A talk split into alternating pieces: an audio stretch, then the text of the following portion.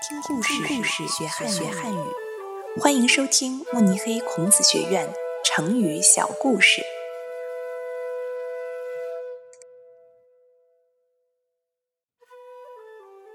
有口皆碑，出自五灯会元太平安禅师，改编者赖弘纸业。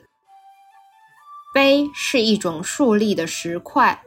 上面刻有文字，用于纪念或记事，让后人能够知道以前的事情。《五登会元》一书中曾提到：“劝君不用刻顽石，路上行人口似碑。”这里的碑并不是真正的石碑，而是一种比喻，说明如果一个人有好的、值得别人称赞的行为。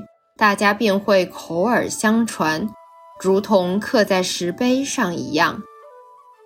清朝年间，小说家刘鹗在其小说《老残游记》中，用“有口皆碑”这个词来夸赞山东巡抚庄公宝的政绩，说明人人称赞他的功劳，每个人的嘴就像记载功业的石碑一样。